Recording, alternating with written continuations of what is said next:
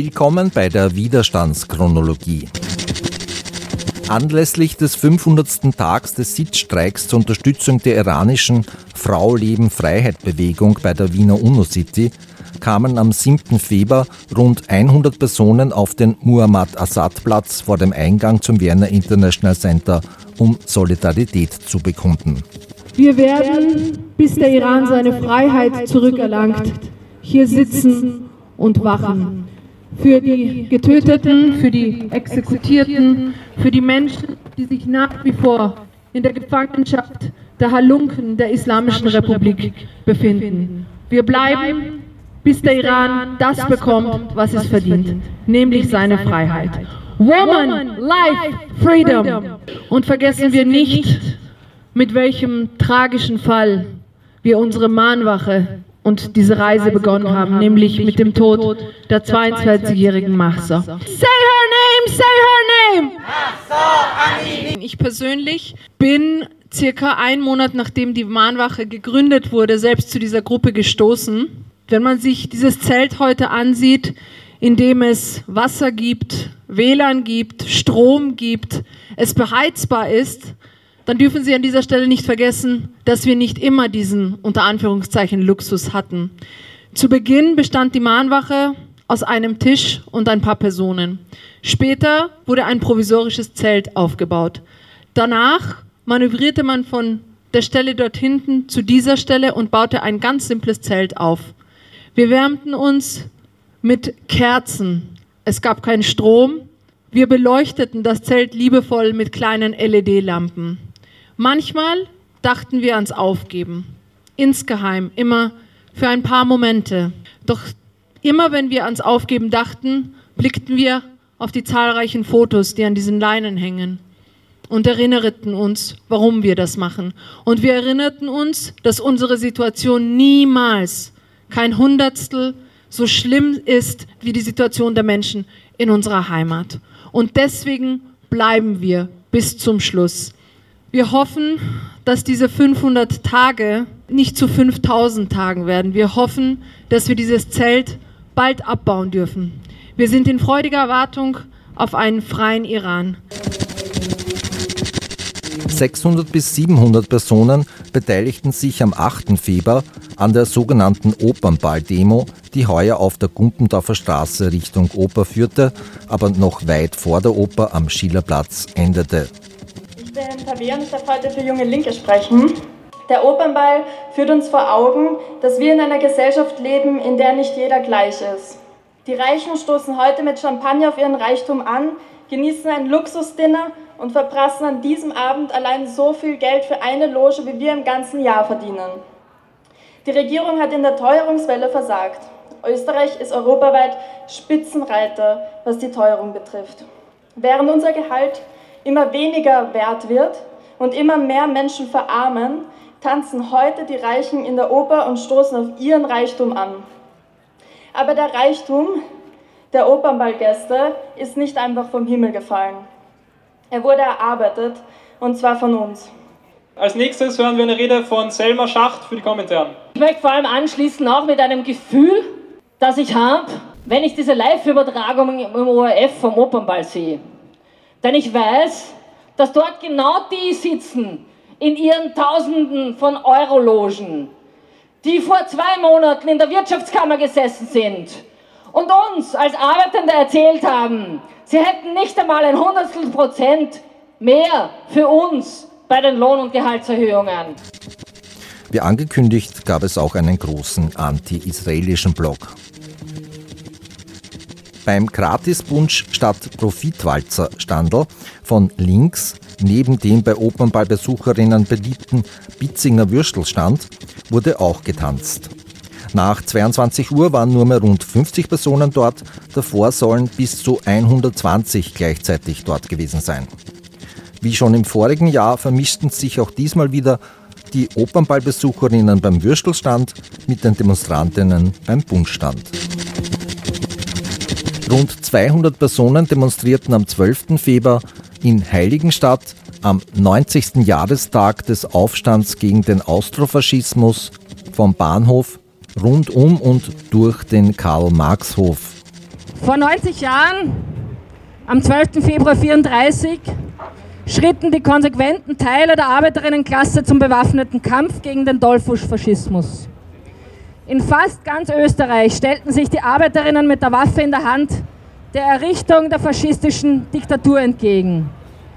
Dieses bedeutende Kapitel der Geschichte der Arbeiterinnenbewegung ist nach wie vor ein Tabuthema. Tatsächlich ist dieser Kampf ein Grund, stolz zu sein. Stolz zu sein auf jene, die versucht haben, die faschistische Welle über Europa zu brechen. Zum ersten Mal nach der Machtübernahme der Faschisten in Italien, Deutschland und Österreich erhoben sich Arbeiterinnen vom 12. bis 16. Februar 1934 bewaffnet gegen den Faschismus. Damit ist dieser Widerstandskampf ein wichtiges Ereignis, nicht nur für Österreich, sondern für ganz Europa und für die ganze Welt. Der Aufstand, welcher entgegen den abwickelten Vorgaben der SP-Führung stattfand, blieb isoliert und damit auch chancenlos. Ohne Unterstützung durch einen Generalstreik und ohne Massenaktivitäten unterlagen die Februarkämpferinnen der austrofaschistischen Front aus Polizei, Bundeswehr und Heimwehren. Hunderte starben. Weitere wurden nach einer standrechtlichen Verurteilung durch die austrofaschistische Justiz ermordet. Der Tag des Aufstands gegen den Austrofaschismus ist Gelegenheit zur Aufarbeitung der antisemitischen und faschistischen Wurzeln der ÖVP sowie der Auswirkungen des Austrofaschismus auf die heutige politische Landschaft. Dieser Feiertag soll zu einer Erinnerungskultur beitragen, die auf den österreichischen Faschismus und seine Verbrechen verweist und damit das antifaschistische Bewusstsein in der Geschichte stärkt. Es braucht eine breite gesellschaftliche Verankerung des positiven Bezugs auf diesen antifaschistischen Kampf. Nach 90 Jahren ist es hoch an der Zeit, ein klares Bekenntnis zum Aufstand der entschlossensten Teile der Arbeiterinnenklasse in Österreich abzulegen. Deswegen sagen wir als Bündnis 12. Februar, dass der Tag des Aufstands gegen den Austrofaschismus ein gesetzlicher Feiertag werden muss. 200 bis 230 Personen demonstrierten und tanzten am 14. Februar bei One Billion Rising vor dem Parlament für ein Ende der Gewalt an Frauen und Mädchen. One Billion Rising, eine Milliarde erhebt sich. Das ist der Slogan von der Aktivistin wie Ursprünglich Yves Ensler, die nach 200 Interviews mit Frauen festgestellt hat, Mädchen und Frauen weltweit sind von Gewalt durch Männer, durch das patriarchale, männliche, toxische System betroffen. Sie sind aber nicht nur Betroffene und Opfer, sie sind auch Überlebende. Sie sind Frauen mit Familie, mit Kraft, mit Lebensmut und Lebenslust. Und daher hat Yves Ensler war der Meinung, wir werden nicht jammern, wir werden nicht weinen. Wir trauern um all die, die nicht mehr um uns sind, aber wir werden weiterhin aufstehen, das Leben feiern und dafür tanzen. Unsere nächste Rednerin ist Eva Zenz von den österreichischen, den autonomen Frauenhäusern. Auch wir sehen, dass auch im Jahr 2024 das Risiko für Frauen und Mädchen psychische, körperliche und oder sexuelle Gewalt durch Männer, oft ist es der eigene Partner oder Ex-Partner, erfahren zu müssen, nach wie vor sehr hoch ist. Die Statistik Austria hat 2021 ermittelt, dass jede dritte Frau zumindest einmal innerhalb ihres Lebens von körperlicher und oder sexueller Gewalt innerhalb oder außerhalb von intimen Beziehungen betroffen ist. Es sind nahezu 35 Prozent der weiblichen Bevölkerung Österreichs. Mehr als jede vierte Frau musste eine Form von sexueller Belästigung am Arbeitsplatz erfahren und jede fünfte Frau ist von Stalking betroffen. Die Frauenhäuser in Österreich bieten rund um die Uhr Schutz und Unterstützung für gewaltbetroffene Frauen und ihre Kinder. Aber trotz der Erhöhung der Mittel für das, für das Frauenministerium, was ja grundsätzlich zu begrüßen ist, ist die finanzielle Absicherung der Frauenhäuser nach wie vor nicht stabil. Ein besonders wichtiger Aspekt sind auch leistbare Wohnungen für Frauen nach einem Frauenhausaufenthalt. Das ist durch die Teuerungskrise hat sich die Situation hier noch massiv verschärft. Erste wichtige Anlaufstellen wie die Frauenhelpline unter der Nummer 0800 222 555 sowie der Helpchat unter haltergewalt.at sind niederschwellige Beratungsangebote. Aber damit auch jede betroffene Frau auch wirklich weiß, die Nummer kennt und weiß, wohin sie sich wenden kann, braucht es österreichweite laufende Sensibilisierungs- und Bewusstseinskampagnen. 600 bis 700 Personen beteiligten sich am Abend des 14. Febers am jährlichen antifaschistischen Budenbummel gegen Rechtsdruck, rassistische Abschiebefantasien, Burschenschaften, FPÖ und Identitäre der diesmal nicht direkt zu den Buden der deutschnationalen Verbindungen führen durfte, sondern nur in der Nähe. Dafür gab es diesmal aber keine Polizeikessel. Es ist echt mega, dass hier so eine große Masse an Menschen steht. Was weniger mega ist, ist, dass wir dank der Polizei hier nicht an einer Bude leider vorbeikommen. Man sieht mal wieder, wie der Repressionsapparat hier eingreift, wenn man versucht, Bildungsarbeit zu leisten und mal zu erklären, was nämlich hinter diesen Burschenschaften steckt. Und das ist auch die Aufgabe dieser Demo hier heute. Wir tun nämlich die Burschenschaften rund um die Uni Wien ab und wollen euch erklären, was da tatsächlich dahinter steht, welche Ideologien dort herrschen und warum gerade diese so gefährlich sind für marginalisierte Gruppen. Wir sind Teil der Initiative Antifaschistisches Gedenken und wir haben uns im September letzten Jahres gegründet aufgrund des 30. Jahrestages des sogenannten Briefbombenterrors im Dezember. Von 1993 bis 1996 wurden 25 Briefbomben verschickt und drei Rohrbomben gelegt. Dabei wurden elf Menschen verletzt und am 4. Februar 1995 vier Menschen getötet. Peter Scharköse, Josef Simon, Erwin Horvath und Karl Horvath. Der Briefbombenterror entstand nicht im luftleeren Raum. Er war nicht das Werk eines Einzelnen. Vielmehr entstand er in einem rassistischen Klima, das ganz maßgeblich von der FPÖ und von Burschenschaften geprägt war. Darüber hinaus leisteten mehrere Personen aus dem burschenschaftlichen Milieu aktive Unterstützungsarbeit, etwa durch die Behinderung der Polizeiarbeit. Deshalb Burschenschafter haben mitgebombt. Es ist an uns, die Fehler nicht zu wiederholen, selbst die Augen nicht zu versperren vor einer Gefahr von Rechtsextremen. Vor einer Gefahr, die vom rassistischen Gedankengut der hier im 8. Bezirk ansässigen Burschenschaften ausgeht. Die Burschenschaften, die jeden Mittwoch auf der Unirampe aufmarschieren, sind die Gesinnungskameraden der Terroristen der 90er Jahre. Als nächste Rednerin ähm, eine Aktivistin der JÖF. Mit Blick auf die Wahlprognosen, den generellen Rechtsdruck und den zunehmenden Antisemitismus in der Gesellschaft läuten die Alarmglocken für uns jüdische Menschen und für all jene, die als Fremde wahrgenommen werden. Wir sind voller Sorge, wenn die Demokratie und die offene Gesellschaft gefährdet sind.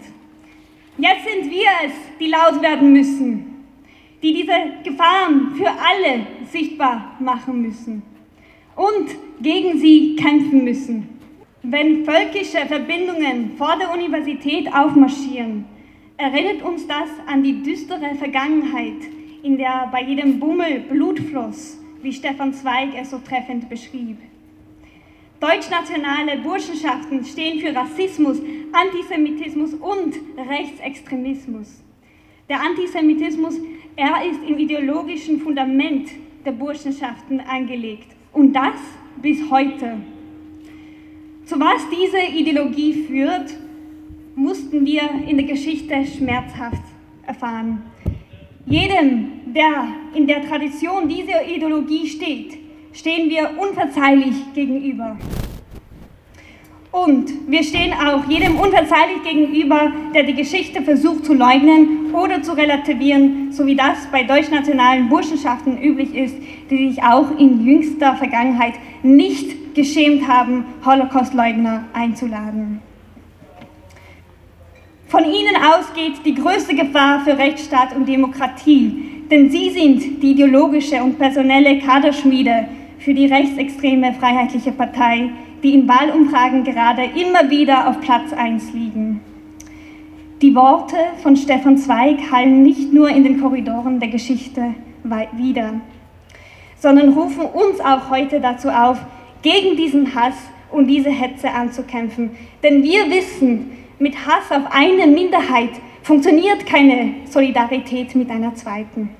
Die FPÖ und ihre Burschenschaftler können niemals Verbündete im Kampf gegen Antisemitismus sein. Denn sie missbrauchen diesen, um mit Fingerzeigen auf einen anderen Schuldigen vom eigenen tief verwurzelten Antisemitismus abzulenken. Es ist daher eine dringende Aufgabe der emanzipatorischen Linken und darüber hinaus der ganzen Gesellschaft, sich allen Formen des Hasses und des Antisemitismus entschieden entgegenzustellen, ganz gleich, wo er sich verbirgt und verstärkt aufkeimt. Sei es unter konservativen, rechten, rechtsextremen Islamistinnen oder auch Linken. Leider sind auch Teile der Linken nicht gefeit vor Antisemitismus, wie wir seit dem 7. Oktober erleben müssen.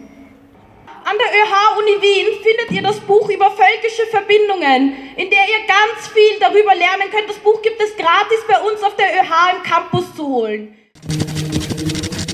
1700 bis 2000 Personen demonstrierten am 16. Februar gegen den in der Hofburg stattfindenden sogenannten Akademikerball der FPÖ Wien bzw. der deutschnationalen Burschenschaften. Die Extremrechte ist auf dem Vormarsch. In Österreich, Europa und auf der ganzen Welt feiern sie Wahlsiege, führen in Umfragen und vernetzen sich. Das letzte Vernetzungstreffen der extremen Rechten hat uns wieder einmal gezeigt, welche grausamen Pläne hinter verschlossener Tür besprochen werden. Heute findet das nächste Vernetzungstreffen statt und das in der Hofburg in Wien. Dort tanzen heute Burschenschaftler, FPÖ-Politiker und Extremrechte aus ganz Europa. Für uns ist klar, Sie feiern nicht nur einen Ball, sondern legen den Grundstein für die nächsten Angriffe auf unser Sozial- und Gesundheitssystem, unser Bildungssystem, marginalisierte Gruppen, religiöse Minderheiten und die Rechte von Arbeiterinnen. Diese Politik gehört nicht gefeiert. Deswegen sind wir heute hier. Nicht nur wegen diesem rechten Vernetzungsball, sondern auch gegen diese Politik. Wir wollen diese Politik weder in der Hofburg noch auf unseren Unis und schon gar nicht in den Parlamenten Europas sehen. Wir haben keinen Bock auf rassistische, antisemitische, queerfeindliche Politik der, äh, der extremen Rechten und der FPÖ. Zeigen wir, dass wir diesen Ball nicht unkommentiert lassen zeigen wir, dass das internationale Treffen der europäischen Rechten in unserer Stadt keinen Platz hat. Zeigen wir, dass diese Politik in unserer Stadt keinen Platz hat. Wir lassen den deutschnationalen Burschenschaften, der FPÖ und all ihren Gleichgesinnten keine Atempause. Wir haben keinen Platz für Faschos. Alle zusammen gegen den Faschismus. Mit 1700 bis 2000 Teilnehmerinnen war die Demo gegen den Akademikerball heuer kleiner als in den Jahren davor, was unter anderem daran gelegen sein könnte, dass einige Antifaschistinnen wie die Plattform Radikale Linke bereits im Vorfeld erklärt hatten, nicht mit Antisemitinnen demonstrieren zu wollen. Auch beim antifaschistischen Budenbummel zwei Tage vorher war erklärt worden, Trotzkisten sind keine Linke, mit denen können wir hier nicht gemeinsam marschieren, weil sie in letzter Zeit so viel Bullshit an Antisemitismus mitreproduzieren, den wir hier nicht sehen wollen.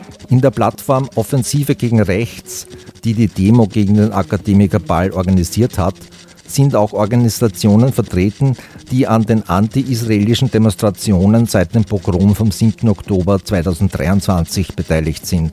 Tatsächlich wurde auch bei der Demonstration gegen den Akademikerball von der Organisation Der Funke von uneingeschränkter Solidarität mit Palästina gesprochen. Wir revolutionären Kommunistinnen wurden von Beginn an wegen dieser Position der uneingeschränkten Solidarität mit Palästina von unseren politischen Gegnerinnen angegriffen. Der Höhepunkt dieser Hetzkampagne eignet sich jetzt gerade. Unsere Genossinnen Sonja und Alex, die Vorsitzenden und der Vizevorsitzende der Sozialistischen Jugend Vorarlberg, werden wegen der Verbreitung unseres Palästina-Statements vom bürgerlichen Staatsapparat angegriffen und vor die Staatsanwaltschaft Feldkirch geladen. Wir dürfen uns also nicht von den Bürgerlichen spalten lassen. Wir müssen konsequent gegen Unterdrückung und Rassismus überall aufstehen. Wenn wir gegen die Rechte kämpfen wollen, müssen wir gegen alle Bürgerlichen und ihre Politik kämpfen.